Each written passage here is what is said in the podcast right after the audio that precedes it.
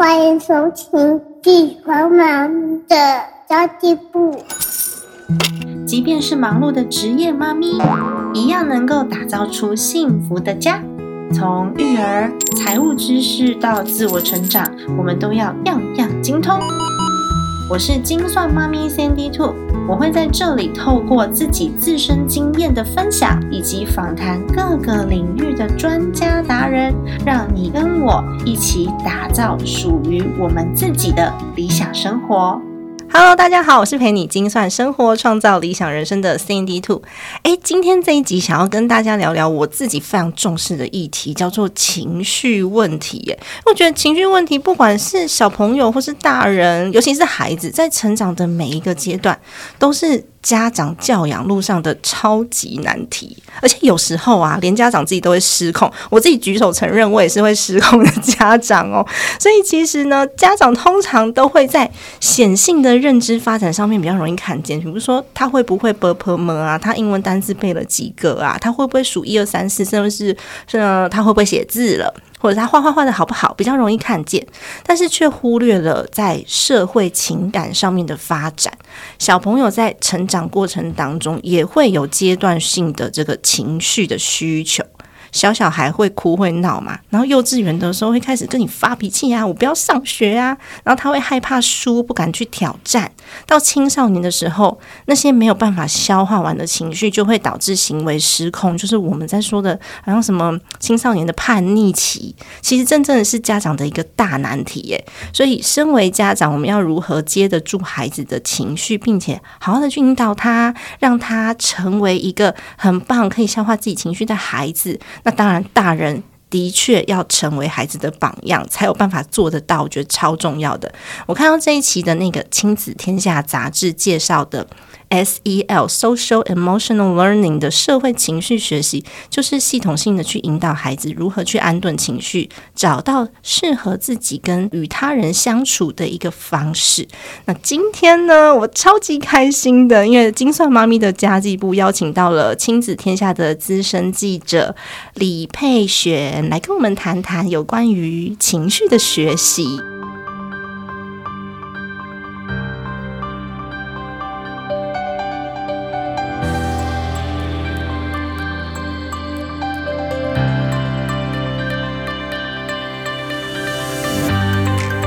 Hello，佩璇，你好。Hello，大家好，我是佩璇，主持人好。哎，佩璇，你也是一个妈妈，你小朋友好像三岁，对不对？对，一个女生，只比我的小孩小一岁。女生我不知道，因为我没有带过女生，我没有女儿，我不知道女生会不会有一些情绪问题。应该说，有小朋友有情绪都是正常的，不分男女嘛，对不对？也不分年龄，他们都一定会有情绪。不要说小朋友了，九十九岁、一百岁都会有情绪问题。可是你自己有没有遇到过小朋友情绪上面的难题呀？一定有吧？我想应该是情绪，应该是每个呃家长就是在育儿的路上都会遇到的一些关卡。对，就是可能每个年龄不一样。像我女儿，她现在就是遇到那个不要不要起啊，对，她就是什么都不要。因为她其实，在两岁以前，她算是应该说有点傻傻的嘛，就是我跟她说什么，她就会说好，嗯，可以，对，没问题。但是他到了三岁，他就是可以会有一些自我主张，嗯，所以尤其我们常会拉扯。我最痛苦就是早上出门的时候，我也是，天哪，我要跟你握手 哦！早上出门跟打仗一样。对，然后就因为我们可能有一些时间压力赶采访，我相信很多妈妈都这样，爸爸妈妈都是，然后要上班呐，然后可能心里很焦急，然后他还在为了要穿哪一双袜子跟你，而且还有左边的袜子跟右边的袜子不能同一双，然后有时候我的儿子还问我。说妈妈为什么鞋子不能反着穿？哇，很有耐心的跟他解释为什么鞋子不能反着穿。对我女儿就也是会这样啊，她常常就是像我，就是希望她，她其实有能力可以自己穿袜子，对，可是她就是不愿意穿，或者她会说妈妈这个刺刺的，哎，对，哪里哪里刺？但是后来我觉得就回到情绪这个，我后来就去。我跟我老公就有讨论了一阵子，就发现说，哎，其实他他有阵子反抗的特别厉害，我们就发现说，其实他是想要多跟我们相处一下，嗯，因为那个不一样，是因为他以前在托婴中心的时候，他都在家里吃完早餐才出门，嗯，然后后来他到幼儿园，幼儿园有早餐嘛，所以我们都会直接让他早上起床刷牙洗，我们就出门，嗯，但我们发现就是他好像想要就是跟我们一起吃早餐。哦，有可能对，然后后来我们就调整了一下，就说好，那就让他在家里吃一点东西。哎，你是怎么观察到这一点的？其实我那时候，我觉得我每天早上那个情绪的那个紧绷的程度比我老公多很多。真的，我觉得可能是因为我是比较早起那个，就是就是我是早上起来要弄小孩，所以我可能从他就是赖床什么就累积那个情绪。是我老公观察到说，他觉得他好像想要跟我们多相处一下。他发现他就是在做这些不要的时候，就是在拖延，对呀，就拖延那个出门的时间。我儿子也是，嗯对，白眼。然后到学校，他会一直不愿意进去。嗯，他会因为其实那个幼儿园他已经去了，就三四个月，他其实很熟了，对，并不是分离焦虑。嗯，就是所以我们就观察到说，哦，原来他的情绪其实是有原因。所以其实我们也想要讲，就是在 S E O 里面呢，我们有。五个核心能力里面，其中一个叫自我觉察，没错，对，那对，那这个自我觉察，刚刚其实主持人有讲到，大人也有情绪啊，所以，所以我觉得其实，嗯，我们希望可以先关照大人自己，嗯，我们要照先照顾我们自己。像我其实就是早上情绪很满，我根本没发现小孩的不一样。哎，我也会，我也会很焦虑，因为我先生都很早很早就出门了，所以基本上小孩起床就只有我跟小孩，所以。他如果不愿意自己做、自己穿袜子、自己吃早餐，我就会超级忙，要去喂一口，然后再去整理东西，然后再去弄弄什么，就是觉得说，哎，为什么你都已经四岁了，你不能自己好好做？所以我就一直告诉他说，你已经长大了，这你可以自己来的。但他就是很赖皮，就说不要，我要妈妈帮我，就会有点爆炸，因为老娘已经很忙了，你在那边讲说这个不会，那个不会，你明明就会。对，早上已经很赶，所以那个时候。我觉得我自己做了这一坎之后，然后我先生有提醒我，我做一个改变，就是我女儿就是在那边就是选袜子啊弄半天的时候，我可能会先问她说：“嗯，你觉得很舍不得吗？嗯，对是不是想跟妈妈多在一起一下？”然后她可能三岁，她还没有办法很理解，可是她就会回答说：“嗯。”我不想上学，我想要在家里。嗯，其实就是表达出他其实想要多跟你相处一下。而且我儿子讲过一模一样的话，真 的真的。对对啊，因为我现在带我儿子坐公车上学，之前都是我弟弟送的。从幼幼班开始，我弟弟已经送他上学两年多了。然后现在中班，我就说好啊，那公车站牌要走十分钟，应该可以带他走，就开始练习。所以我现在都会跟他说，你要帮妈妈的忙。我那天才问他，我们要怎么样才可以早一点出门？因为那个公车一般要等二十五分钟，很久，好可怕。他只要他只要一拖时间，下一班车就是半个小时之后了。我就跟他说，我们要怎么样才可以不迟到？然后我跟他讨论了非常多的方法哦，早一点起床啊，然后刷牙的时候你要帮妈妈，你要帮妈妈照顾我的儿子。所以你动作要稍微快一点，然后自己穿鞋子、整理书包的时候，他早上想要带玩具，可是他们只有玩具分享日可以带。然后我就要跟他讨论很多事情。他后来，他后来跟我讲说，他有一个大发现。他的大发现是他吃饭很慢，所以只要不吃早餐就可以准时出门。不能这样，然后后来那个话题就转变成早餐的重要性。跟为什么要吃早餐？我觉得小朋友其实只有自己的思想，我们真的要花很多时间。只有时候爸爸妈妈自己也心急，所以我觉得可以观察孩子一阵子之后，你发现。卡住他情绪那个关键点是什么？提早去想好对策，明天早上再来对付他，不然当下你真的会很情绪失控哎。对，其实刚刚提早这件事情，我们其实在这一卡里面有讲到说，很多爸妈对孩子的期待是，他可能我我学了，比如说这套 S E L，嗯，就是小孩就可以在爆炸的时候很快冷静。不会，不会，不会，没有这件事情。就是其实，呃，SEO 里面它的内涵可能包含就是 E Q 啊、情绪教育啊、自我管理等等等等这一些。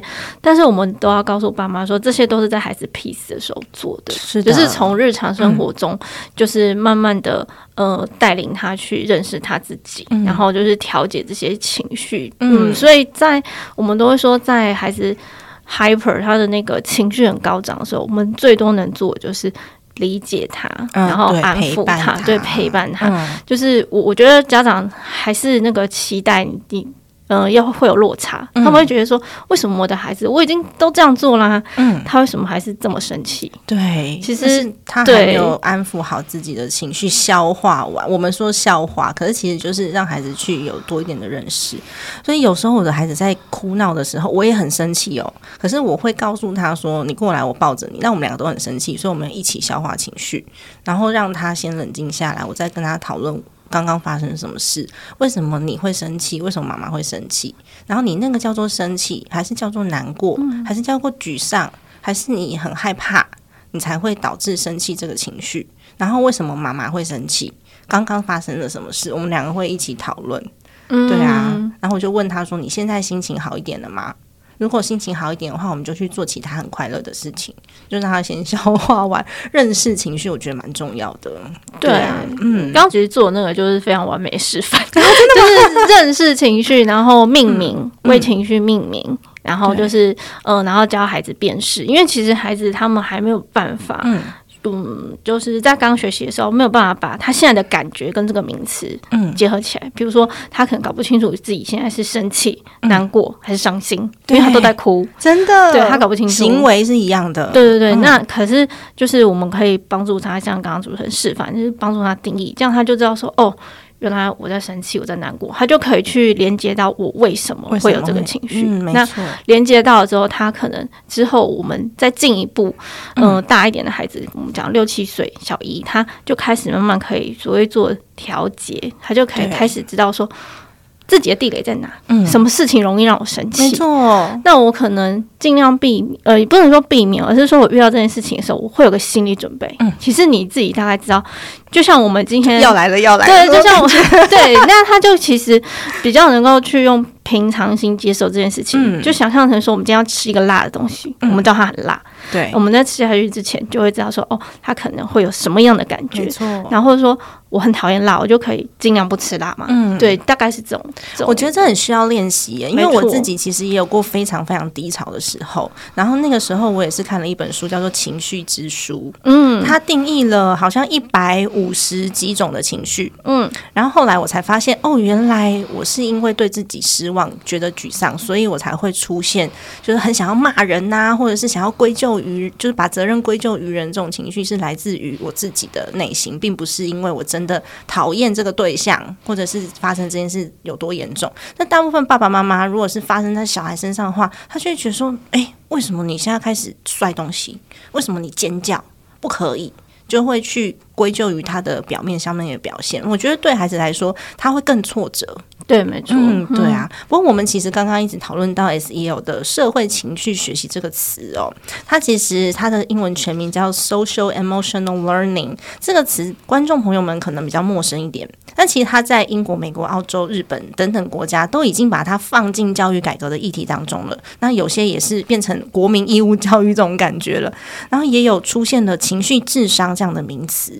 而我觉得，呃，在台湾的听众朋友们比较常听到的，应该还是 EQ，比较少听到 SEL。它跟 EQ 有什么不一样的地方吗？呃，应该这样讲，EQ 大概是九零年代有个心理学家提出来的，对对然后那时候他提出来就是情商这个东西的时候，哇，就是非常的耳目一新，嗯。因为在此之前大家看重都是智商，没错，大家都觉得对情商或是情绪这种东西就是一个不好的，必须被压抑、对。被掩盖的。但他提出说，其实情绪是一个很科学的东西，嗯。然后他也是需要学习、需要练习的，这是一个非常耳目一新的想法。嗯。那情商这个被提出来之后呢，为什么后来会进展到 SEL？SEL 其实是由美国的一个非营利组织叫 Castle 他提出的概念。嗯那它呃，其实它是由心理学家跟教育学家他们共同去呃提出这个 SEL 的架构，然后它其实有五大的核心能力，分别是自我觉察、自我管理、社会觉察、人际技巧跟负责任的决定。嗯那它比较浅白一点来说，它有点像是嗯、呃一种教学法。对，它是一套教学法，可能不是一个课，但它是重视说一个环境呢，来营造一个同理、尊重、关怀和爱。所以除了 EQ 所强调的情商跟情绪之外，它也很重视人跟人的互动以及达成个人的目标，对？我觉得后面这两个呢，它是很有积极的意义，就是人跟人互动跟达成个人的目标。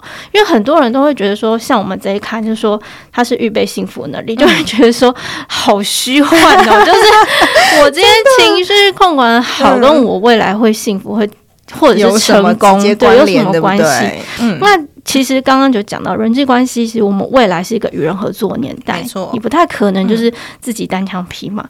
那再来就是说。达成个人目标，这是刚刚我们五大核心能力里面一个叫叫东西，叫做自我管理。那这个在放在 S E L，它的意义就是说，当我们自我觉察之后，要迈向自我管理，就是说，这个自我觉察不止情绪，而是还包括说你擅长什么，不擅长什么，喜欢什么，不喜欢什么，然后进到自我管理的意思是说，举个例子，孩子他能不能准时把作业完成？今天这个孩子如果够了解自己，他会去发展自己的策略。意思是说，现在小孩呢，有的喜欢一鼓作气，有的喜欢写一段休息一段，有的喜欢先休息三十分钟再写。对。那如果孩子他很了解自己，他就可以按照自己喜欢、自己擅长的策略去达到这个目标。其实这就是自我管理。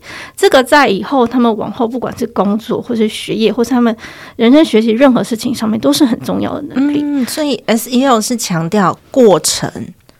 嗯，对，应该是说它是强调一个我们讲个比较大家可能比较熟悉叫非认知能力，嗯，非认知能力。但是因为非认知能力在国际上它有一个明确的定义啊，是讲恒毅力啊这一类的东西。嗯，但是应该说学习 S E L 过程，像我刚刚讲这五大核心能力之后，你在这个非认知能力上面有所提升，那我觉得 S E L 它是很。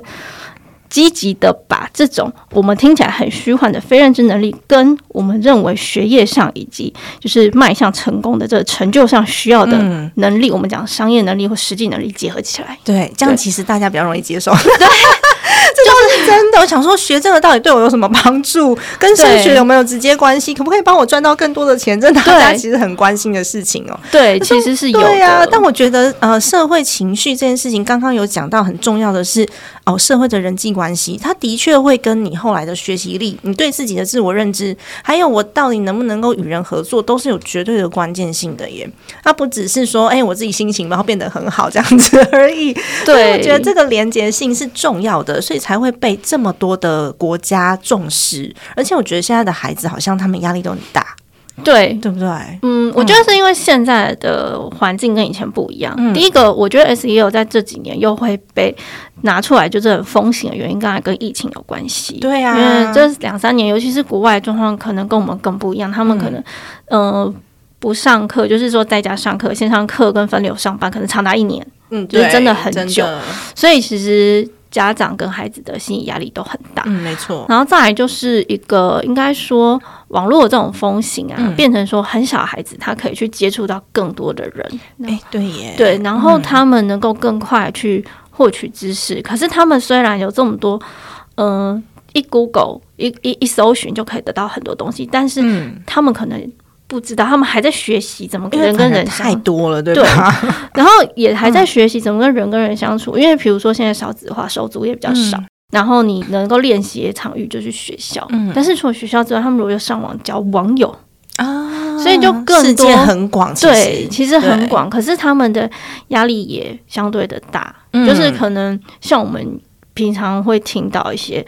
嗯，网络霸凌啊，或什么，对，就是以前我们可能 就是不太会遇到这种情况，嗯，对对对，所以我觉得他们现在面临的，不管是竞争压力，因为竞争压力可能是我们现在，比如说未来二十年、三十年，孩子会从事什么工作，是很难想象的，嗯，所以我觉得家长会有一种焦虑感，会想要一直帮孩子储备、储点数、点天赋，储备他的能力，希望他可以在未来。占有一席之地，我觉得这真的是我身为家长，我也会这种焦虑。嗯我也会，对，因为像我每次收到，我是亲子天下的订阅户，太感谢了。最近才收到说，哎，那个张小姐，你的期刊要过期了，要不要续订？对，所以我其实每次在看到这些议题的时候，我都觉得说，我真的需要知道这么多吗？就身为一个家长，每次看到这些议题，什么翻转教育啊、实验教育啊，像这一期的题目，那 SEL 啦，然后我又会认识很多不同的教育方式、不同人的想法、不同的理念，然后甚至还有很多的选择，什么猎人学校之类的，很多非常非常多。我就觉得说，每个都很好，每个我都想要，可是我没有办法知道哪一个才是目前最适合我的孩子的。这时候呢，我反而会产生所谓的就是资讯焦虑对资讯焦虑，说天哪，太多了。然后孩子的世界其实现在就是这样，嗯，其实跟我们现在面临的问题是一模一样的，只是身为大人，我们可能有一些定见了，但孩子还没有，所以他其实有可能他呃在没有认识自己之前，他真的不知道该怎么办。对，所以这时候自我觉察就非常重要，真的，就是你要帮助孩子去找到，就是我刚刚说的积极意义，就是包含到，其实我们讲的呃夸张一点，就是你可以借由自我觉察、深度的自我觉察来帮助孩子找到他自己的天赋跟热情所在。对，像我们刚刚讲的那个五大核心能力，最后一个叫做负责任的决定。嗯为什么？就是因为我们希望孩子在做每一个决定的时候，他因为了解自己，然后因为他懂得怎么样。他知道自己适合用什么方式跟别人相处，嗯。所以他最后在做这个决定的时候，他会很笃定、嗯很清楚。然后负责任的意思是说，他理解他这背后代表意义，也愿意承担，对。对，也愿意承担。嗯，我觉得这可以反映在现在年轻人的工作上面，因为其实现在年轻人太多选择了，他又可以去那个欧洲即将要开放那叫做什么数位游民签证，嗯，对，然后再加上了很多的人在家创业啊，或者是他可能有多元收入啊，年轻人知道的东西很多，他都想试试看。可是，在他不够了解的自己的情况之下，他每次去试的不适合他，试的不适合他，他其实在蹉跎他的光阴，然后也会抹杀了他自己对自己的自信心。所以，其实呃，了解自己是要放在我在呃成熟之后为自己负责，然后去选择我自己要的每一个未来那个当下。那其实家长就可以帮孩子去做多元的尝试，然后有家长的陪伴，会比他们出社会之后。去让自己的信心 信心值掉落，我觉得是蛮关键的事情诶。所以我现在也会一直不断的陪我儿子去做各式各样的尝试。他失败了，我就告诉他说，这个失败没有关系，他是什么样子的原因。然后你觉得你在当中有没有一些你觉得特别开心的地方？那你做这件事情的时候，你心情怎么样？嗯，对我觉得这还蛮重要的。对，没错，嗯这其实就是自我觉察非常重要的一部分。对啊，对，所以当当他长成青少年的时候，他在为他自己做出每一个决定，他就不会像无头苍蝇一样这样子乱撞。我觉得乱撞没关系，失败也没关系，但是年纪小的时候失败的这个成本代比较价低啦 比较低一点。如果是长大出社会之后，你再磨个十年就三十五岁了，那真的有点可怕。对，然后嗯也有点，其实像我们在推 SEL 的时候，也有很多家长或者老师，他们会有嗯个刻板印象，觉得说是不是很皮，是不是脾气不好哎，的孩子才需要学 SEL。嗯，但其实不是这样，就是透过刚刚讲自我觉察，它能够帮助他，就是除了在情绪稳定之外，了解自己，其实它是帮助你在未来做选择的时候不至于迷惘。嗯或者说你在更了解自己的情况之下，你做这个决定是自己可以负责的。因为我觉得现在有一些家长，他们因为很担心孩子，他可能会 push 他去做一些决定，可是孩子会反过头来怪家长说：“都是你叫我念这个戏啊，没错，我不想念，是你叫我念的。嗯。对，像我们里面有一篇叫做《顶大声为什么不快乐》，其实就在讲这件事情。哦那一篇我看了之后，之后非常的心有戚戚焉，因为他有讲到青少年的自杀率，嗯。然后是十五岁到二十四岁的青少年，在二零二一年的时候，有两百七十四个人死亡，对，自杀死亡，而且是十五到二十四岁。然后不要以为他们都是那种情绪很好、很暴躁的青少年，不是哦，大多都是不懂得表达情绪的青少年，闷在心里面，表面上很乖，然后一爆发就是自杀。对，反而是那种会发脾气、会捶墙壁的那些都稍微比较好一点，因为他有在发泄。然后我看到这一篇的时候，我就觉得天哪，怎么会这样？这些孩子，而且大部分都是成绩很优秀、自我要求很很高的孩子，看了我好难过。对，那其实我们那一篇的意思就是说，如果我们想要颠覆这个想法，就是如果家里传统的，也不是说家里，就是如果你们传统认为一个孩子学业成绩好，就不代表他以后人生一帆风顺，那为何这些顶大的孩子他们还是这么不快乐呢？对啊，那所以我们就会回到说，那 S E L 的重点就是让他们可以在呃追求。学业，我们并不是说学业成绩不重要，没错。我们也认为 S E L 学得好的孩子呢，在学业成绩的表现会更好。因为你想想看，如果今天一个孩子他每天就是有各种情况，他茫茫无所目标，或者是说他每天都心情很不好，但他不知道为什么自己心情不好，对，那他学习状况一定不会太好。没错，对。然后，所以像我们 Castle 他就有一个呃，他就有一个统计，就是说有。导入这个 S E L 之后，超过七十五的百分之七十五的老师认为可以降低学生的偏差行为百分之二十八，而且其成绩进步了百分之十一。嗯，对，所以我觉得我认为 S E L 跟所谓我们传统讲 E Q 啊一些情绪教育更不同的地方，是它有结合孩子的职业发展，然后跟他们未来就是。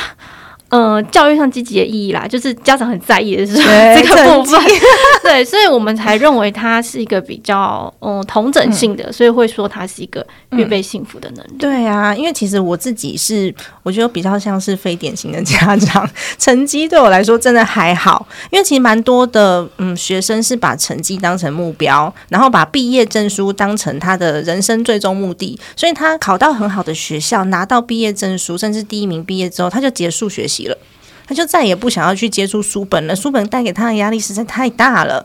那我反而是觉得，哎，就算成绩不好没关系，我自己都是六十分低空飞过，然后也没有念很好的学校，可是我还是很喜欢拿起书本去看一看最新的资讯是什么。反而学习力是更重要的。所以我现在都会跟我儿子讲说，你到底有没有学到？那你学到了什么新的东西？你可以跟妈妈分享，有什么好玩的？因为妈妈也很多不懂的事情，你学校有教，可能我不会。所以我就请他回到家之后教我，我觉得这个才是小朋友的竞争力的一环，并不是成绩。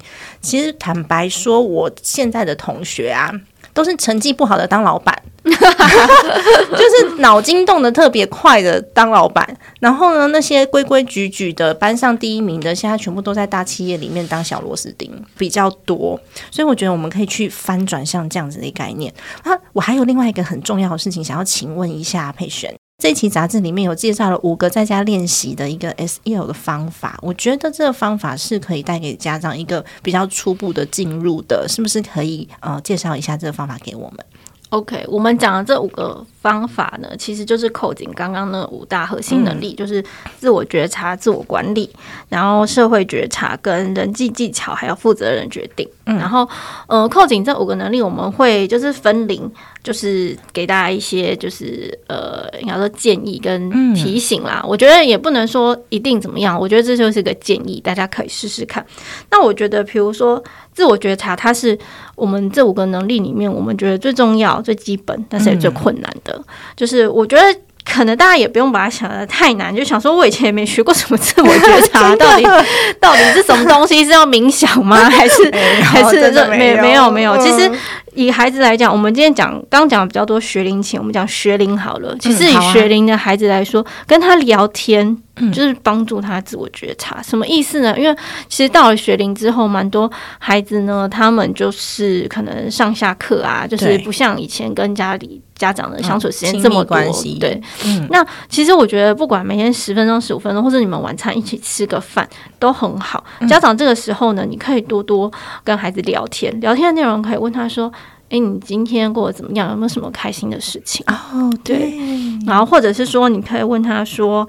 诶，那你今天跟朋友玩了什么游戏啊？像这样子，然后透过这个，为什么叫觉察？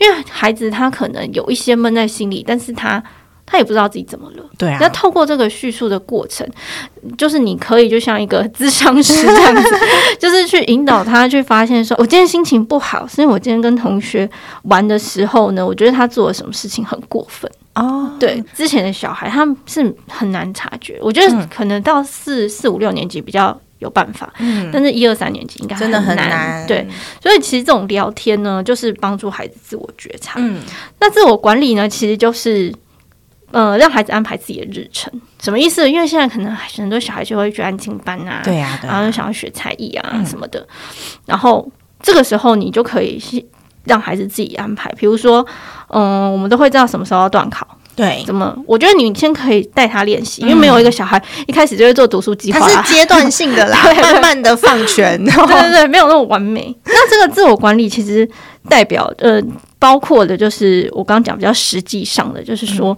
他们时间的安排，然后再来就是情绪上的。你发现他可能不开心或什么的，你就可以引导他。嗯我觉得。人要找到适合自己的舒压方式非常重要。嗯很多人都觉得说你嗯会很忧郁或什么，就是抗压性不好。No，然后其实真的不是，不是，他们是太会承受压力了，嗯导致最后爆炸。是的，所以其实孩子找到一个适合自己的舒压方式非常重要，每个人不同，那这也是自我管理的对啊，我刚刚有部分。我刚刚那个呃，我们佩璇在讲到舒压的时候，我突然间想到，我们其实之前有提到，就是辨别情绪。其实你在辨别情绪之后，如果说我们已经有能力去察觉了，后面的舒压其实就蛮好做的。因为你自己会去，像我，我之前现在不用了啦。我现在，我现在情绪转换的速度很快，大概是两秒钟吧。就生气那个气上来，我知道发生什么事，然后就压下去，就没事了。对我现在是可以这样子，但是以前还不行的时候，我会把我生气的事情全部写在一张纸上面，一直狂写，然后还写一些很恶毒的话，有没有骂我老公？没有，就很生气的事情写下来，然后把它给撕碎，然后让它就是不知道烧掉还是冲掉都可以，丢到垃圾桶里面。这感觉是一个就仪式感。那有些人是运动。对那有些人是泡澡，不一定。嗯嗯所以我觉得找到自己的方式之前，就是刚刚讲那个辨别情绪，还蛮重要的。其实每个孩子都有这个能力，只是我们觉得没有，所以我要规定你，我不觉得你会做做出适合你的这些规划，所以我就规定你现在一定要读书。你现在不读书，一下一次要读三十分钟，没有读完三十分钟你不准起来。所以刚刚其实佩璇讲的很重要的，每个孩子不同，有些孩子喜欢一鼓作气，嗯，那有些他就是一段一段的，所以反而是我们从我们想要的结果回去跟孩子讨论他的策略，这是一件很重要的事情。就对要断考了，那断考之前这些书必须要念完。那你觉得什么样子的方式比较适合你？我来陪你试试看。我觉得这是一个这是一个还不错的方式。对，嗯，然后就是，但是就是当孩子年纪小的时候，一定需要成年人的带领。对他不可能一下就学会，你不要 妄想他可以就是一下就做这种完美 schedule，不可能。成年人也没有办法做得到，我们也要学。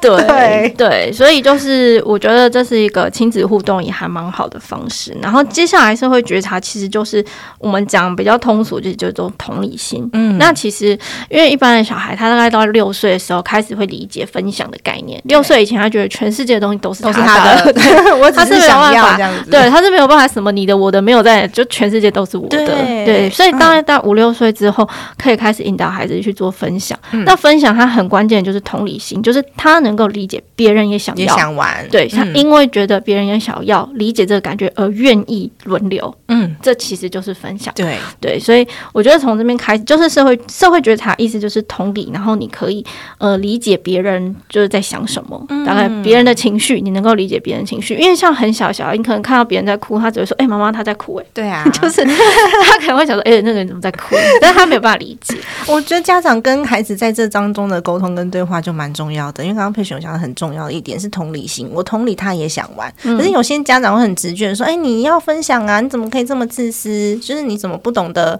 不懂得跟人家一起分享，就会一直不断的回旋哦，然后感觉好像孩子就被贴上了一个自私的标签，或者是他都不愿意跟人家分享。”就会有这样子的标签在。我自己有一个朋友的孩子跟我的孩子一样四岁，他就是那种比较不愿意分享的。我我儿子是很愿意跟大家一起玩的，那我都跟他妈妈讲说不要急，因为他现在还没有这样子的认知，不代表。他长大之后没有啊，嗯对啊，只是他现在可能还没发展到那个阶段，真的不需要急，然后也不需要去帮别人的孩子贴标签。我觉得这件事情太重要了，因为有些孩子爸爸妈妈你不愿意玩，然后对方的父母就会讲说：“哎，你怎么这样啊？都不会教，都不会轮流。”嗯，这也是让孩子心里面会有一些压力或是受挫，所以对真的不需要。刚刚讲到六岁以前，六岁 大概要六岁才比较开始能够理解同理心是什么。嗯因为像我们采访心理师的时候，他说其实是会觉察这件事情在华人社会被做的太彻底了，就是我们总是会顾虑别人的想法。他说很多家长从小就让孩子活在以和为贵的压力当中。哦，所以他们其实心里里有很多委屈，是嗯跟压抑，然后是没有办法透。就如果又没有做自我觉察，他们就会一直觉得自己很不快乐，但不知道为什么。嗯，而且我常常会跟我自己的就是伙伴妈咪们分享，就是你孩子的玩具对他的重要性，就很像你的房子对你的重要性。人家会跟你讲说，哎、佩璇今天他需要一间房子，你把你房子送他，然后莫名其妙。莫名其妙说为什么要拿我的房子？你要你要 share 啊，对方也想要啊，所以那个玩具的重要性在孩子的心中，可能跟你的一栋房子其实是一样的地位的。只是我们没有察觉，所以家长也需要自我察觉啊。嗯，我自己觉得我算是比较晚生小孩，晚生小孩的好处之一就是成熟度稍微比较高一点点。不知道佩璇怎么样看这一点？嗯，我觉得如果以我来说，我觉得早生小孩的好处就是体力很好，真的，就是陪小孩就是跑跑跳跳。那也许我我也觉得说，可能稍微晚生小孩，就是你可能在。呃，人际关系，或者是说跟伴侣的关系，或者说你跟你原生家庭的关系，都琢磨到一个程度啦。可能就是就我自己来说也是这样，在生小孩之后会觉得，嗯、比较有准备，可以去跟他谈这些事情，这样子没错。好，那接下来跟大家分享一下人际技巧练习。然后家长可能会讲说啊，我又不是他同学，人际技巧是要怎么练习？呃，我们是建议说。学龄前跟学龄都还蛮适合用，就是角色扮演的方式啦，就是在跟家里跟小孩演戏，就是说，比如说他今天说他在学校什么跟同学有冲突啊，或者说，或是说同学邀请他想要去呃生日派对，他不知道怎么决定等等，就是我觉得可以透过这个角色扮演来引导孩子重新去思考，说，诶，在这个情况下他可以怎么样应对？然后家长在扮演的时候，也可以引导孩子去了，去带他去了解，说对方说这样的话可能是出于什么样的心情。比如说有的像为什么我刚刚说就是呃邀请派对，因为有的小孩就是会觉得说，哈，可是其他人我不熟，我要去吗？或什么之类。但家长也许可以引导说，哦，可是他觉得他跟你很好啊，对所以他才会邀请你啊。那你也不一定要去，可是你可以先不用这种烦恼，你去思考说，哎、那关于这个生日的人，你有没有想要给他祝福？嗯类似像这样子。但我觉得到了国中呢，人际关系呢，家长就必须站在一个。呃，顾问的角色 就是你可以给他建议，但是他要做的决定，你要把这个决定权给他。哦，无论他，因为我觉得到国中，很多家长会去说，我觉得你这个朋友怎样，嗯那个朋友怎样，去干涉他交朋友，这个是很 NG 的。哎、可我觉得好难呢、因为家长其实觉察力已经到，就是活到这这把年纪了，有一点点的洞察力了。嗯，所以你有可能发现啊，糟糕，这孩子可能有点问题。我孩子跟他走那么近的时候，其实心里面会担心。对，那到底这个要怎么办、呃，心理师都说青少年是个最困难的年纪，就是国中生，所以如果在国中以前，就国小学龄阶段呢，可以跟孩子建立比较好的亲密的连接，就是孩子有话愿意告诉你，这就是大概快一百分的一半。对，就是如果你到国中，孩子有话还愿意跟你说，愿意跟你聊天，莫约就是成功一半。嗯那你把这个选择权给他，但不代表你可以不给。就是当他发生事情跟你讲的时候，你就可以在里面偷藏一下你的建议，让孩子自己去察觉说，哎、这个这个人好像有那么一点不对劲。嗯因为心理师有说，通常清唱你跟他讲十句话，他回一句话，可是其他九句话他其实都有听进去，他有听进去他有嗯听进去，只是你需要一点空间跟时间给他自己做那个决定。嗯，对没错。这个非常考验心脏啊！青少年真的很难。天哪，我孩子才四岁，我就已经在担心他叛逆期了。对，然后最后一个，我们讲到这个负责任的决定，其实跟刚刚讲的人际关系就有点像，嗯就是嗯，心理师的提醒是说，不要帮公子背书包。嗯。意思就是我们讲一个例子，就是说，如果今天孩子他选了一个，比如说他在选学校，他选了一个离家他超级爆炸远，但是他的好朋友在那里念，他最后选了，嗯然后妈妈就说，妈妈就说，好啦，那我每天载你上学。啊可是万一就是妈妈没空，或是真的很累，又有事情没办法在他上学的时候，孩子就会反过来怪妈妈说：“都你啦，我今天迟到了。哦，对啊”，但是你是提醒就是说、n o 当孩子要做这个去那么远的地方上学决定，嗯你就要提醒他，不好意思哦，妈不能带你去你。要自己负责哦，你要自己想办法，对，就是让他们就是，尤其在国中的阶段，国小就可以慢慢练习了。嗯，所以其实学龄前也可以练习啊。今天比如说他跟你讨价还价，他想要吃零食，你就问他说：“那你要看电视还是吃零食？”自己决定。对，慢慢这样从小事开始练习，就是不要把孩子的责任扛在自己身上。对，我觉得我练习有点太彻底，我现在孩子很难管，他永远都会，连学校老师都跟我说，因为现在现在四岁左右，学校老师都会给选择。就是二选一的选择，那我我儿子永远都会问说，为什么第三项、第四项、第五项不行？他觉得好像都可行，然后老师就要跟他沟通很久。我自己也在拿捏这个部分，是不是放权的部分有点放得太快了？其实家长功课好多、哦。对，对没啊错，这这样是困难的地方。没错，而且每个孩子个性又不一样。对，像我女儿就是比较谨慎那一种，她比较不会，她的选择蛮单一的。我儿子有时候还跟我叠对叠嘞，嗯在厕所里面跟我说他不想上厕所，他说妈妈，我给你两个选择，我说不是你给我选择，这时候教养教养专家就会说，那个该做的事情是没有选择的，对不要问他要不要做就就是是要做，没错，对啊，所以我自己觉得哦，我是比较晚生小孩，因为我三十五岁才生第一个小孩。好处就是我自己成熟度比较高，比较没有那么容易暴走。所以我自己其实每天我都会问问我的孩子说：“诶，你还好吗？你今天还好吗？或是学校发生什么事啊？”先去关心，然后再去同理他。我觉得这一点我做的还算蛮不错的，跟他讨论可能性。但因为他其实真的也年纪很小，不是很好让他去理解，这一点蛮重要的。所以我们在沟通的过程当中，有可能就是家长自己就暴走了。因为要沟通的过程真的很很很冗长，然后他又会常常有那种天外飞来一笔，你不知道怎么解释，然后解释不通之后，家长就暴走了。所以我觉得家长自己本身大人的情绪觉察很重要，诶，不然其实对孩子的伤害是更严重的。我知道本期杂志有采访了很多组的家庭，他们各自都会有不同的面对呃情绪问题的一个互动的方式，可不可以请佩璇跟我们分享一下？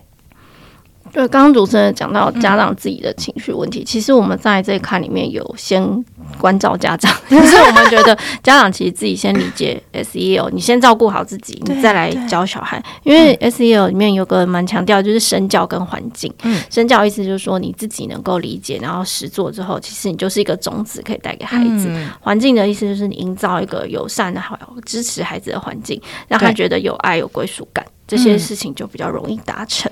嗯那我们这次其实采访了很多家庭，那他这些家长的身份有的是心理学家哦，然后有的是他可能是以前甚至是觉得。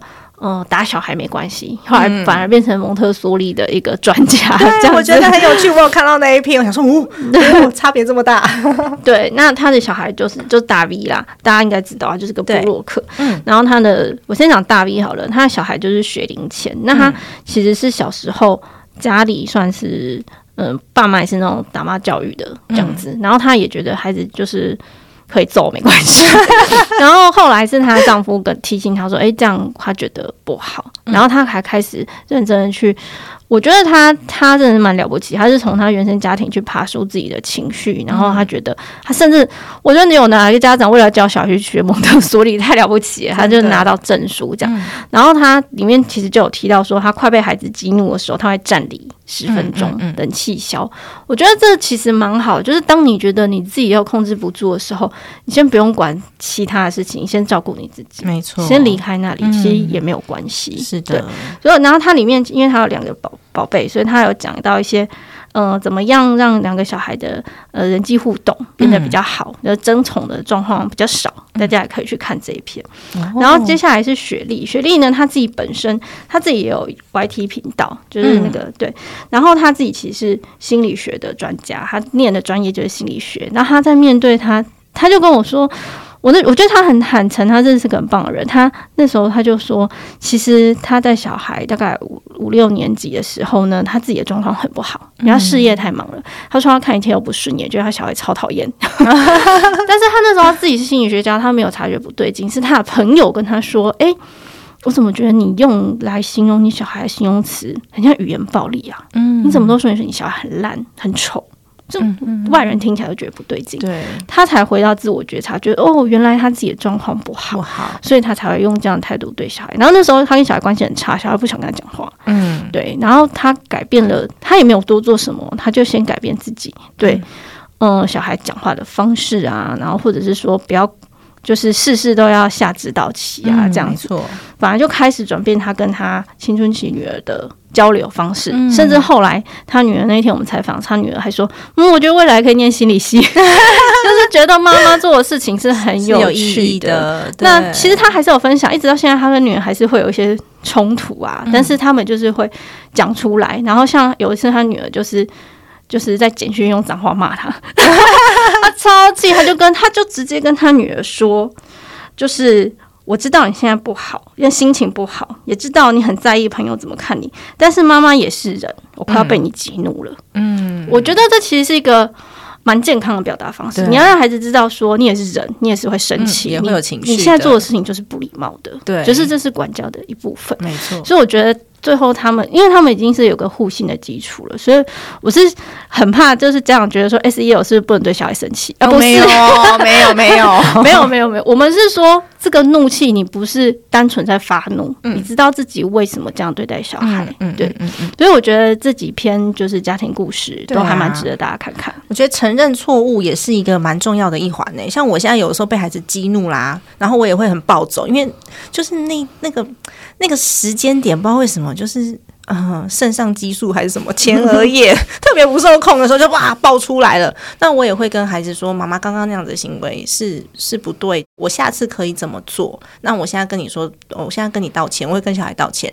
虽然说他才四岁，我会跟他道歉之后呢，再问他下一次同样的事情发生的时候，你可不可以告诉我一个更好的解决方式，然后让妈妈可以不要这么生气。因为我刚刚虽然生气了，可是这个生气是有原因的。嗯，对啊，我不知道这样对不对，但是我希望他可以理解，应该跟雪莉的做法有一点点的相似。对对啊，我其实让小孩知道也是很重要，而且刚刚主持人做了一个很棒很棒的事情，叫做和解。嗯，就是我这次采访了很多心理学家，然后有一些智商师啊，我觉得他们讲到一句话还蛮疗愈我，他就说很多家长都。担心给孩子带来创伤，嗯，但是你要知道，人成长过程中不可能没有创伤。啊，对，所以 S E L 的重点不是避免创伤，而是我们要有和解的能力，嗯，对，就是我们透过和解，我们就是能够。因为我们每个人地雷，就是我们在互相碰撞交流过程中，怎么可能不受伤？嗯，可是我们只要拥有和解能力的话，这些事情、这些伤就会慢慢过去。我们在未来会更知道怎么样相处。妈妈也是人，对 对，你不要做什么事情就觉得说啊，是不是伤到小孩？你你反而是要让小孩跟你和解，然后长出可以就是修复自己的力量。嗯，这一本杂志里面也有提到说，大人是可以透过刻意练习去控制自己，察觉自己的情绪，识别了以后，我们就可以替我的前额叶多争取一点时间，然后让自己有时间去把自己的行为稍微转变，或是语言稍微转变，是大人可以透过练习去。达到的事情，但有很多大人因为他无法去识别自己的情绪，所以他直接暴走，就是骂小孩，嗯，或是直接把小孩抓起来打，就是因为他失控了，他不知道他自己现在怎么了。所以刚刚主那个高佩璇讲到很重要的一点，就是大人要先察觉自己，然后照顾自己，我觉得真的好重要哦。对，其实我们这次采访心理学家有说，人最生气的就是一分半，忍过那一分半。嗯，正常啦，就是我们以那种生理学来说，脑子就是会 hyper 一分半，你忍过那一分半，世界会变得比较好。真的，但是你知道吗？费璇在生气的时候，一分半好长哦，就觉得十秒就很长了。大家加油耶！那我觉得其实这一次这个主题里面呢，我觉得呃有一个很重要的地方让我。印象很深刻，就是你每天的情绪啊，不止一种情绪。我之前都会问我儿子说：“诶，你今天心情怎么样？”可是其实，呃，这一期杂志里面有提到，每天孩子可能都会有，不管孩子还是大人，可能都会有好几种不同的情绪。所以我们可以试着讲出自己的三个心情。每天三个，我昨天就练习了，但我觉得是开心、开心跟很开心，然后我就识别不了我自己的每天三个情绪，我就在想今天发生什么事。那其实今天其实早上起床的时候，我其实是有一点焦虑的，因为小孩上学啊，然后呃，中午工作的时候，其实也会有一些情绪的转变，所以我觉得这个练习很棒诶、嗯这个练习跟感恩练习每每日无感恩是一样很棒的事情，就是在练习自我察觉，然后我们就会知道，诶，察觉这个情绪之后，你要怎么去消化或是去处理它。耶、好开心哦！这一期《亲子天下》的那个专题真的很棒，我们希望大家都可以透过学习，然后累积自己的能力，让家庭可以越来越好。所以我们要如何持续关心亲子天下的议题呢？可以在哪里去找到？嗯、这边呢，除了就是说我们呃，我们有杂志十二月号已经都上线了，就是大家可以在各大通路购买之外呢，我们有做一个 SEL 的线上专题，然后我们可以上亲子天下的网站就可以看到了。专题。对，其实我是一个还蛮喜欢上课的人，因为我觉得上课可以浓缩我好多学习时间哦，犯错的时间跟学习的时间，所以就是邀请大家来持续关注亲子天下，那有非常多的资源哦，不管说是 App 也好，就小朋友那种童书说故事的 App，或者是呢，呃，还有一些营队，现在寒假要到了，亲子天下的营队也非常的棒，这是经过筛选的。那还有杂志的部分，我觉得大人如果你想要增进一些呃焦虑啊，不是，为什么说增进焦虑？这些资讯量真的很大，你知道吗？对大人来说，你如果想要多一点学习的话，其实是可以稍微做参考的，但是不要跟我一样哦，就是学了什么都想要，要了解自己，然后去了解社会之后，你去选择出比较适合自己家庭的这个选项来，是蛮重要的。那么今天真的很谢谢佩璇接受我的采访，然后也感谢这次亲子天下的邀约，请大家持续关注亲子天下。那么家庭理财就是为了让生活无余，分享这期节目，让更多的朋友透过空中打造属于自己幸福的家。我们下一集再见，拜拜。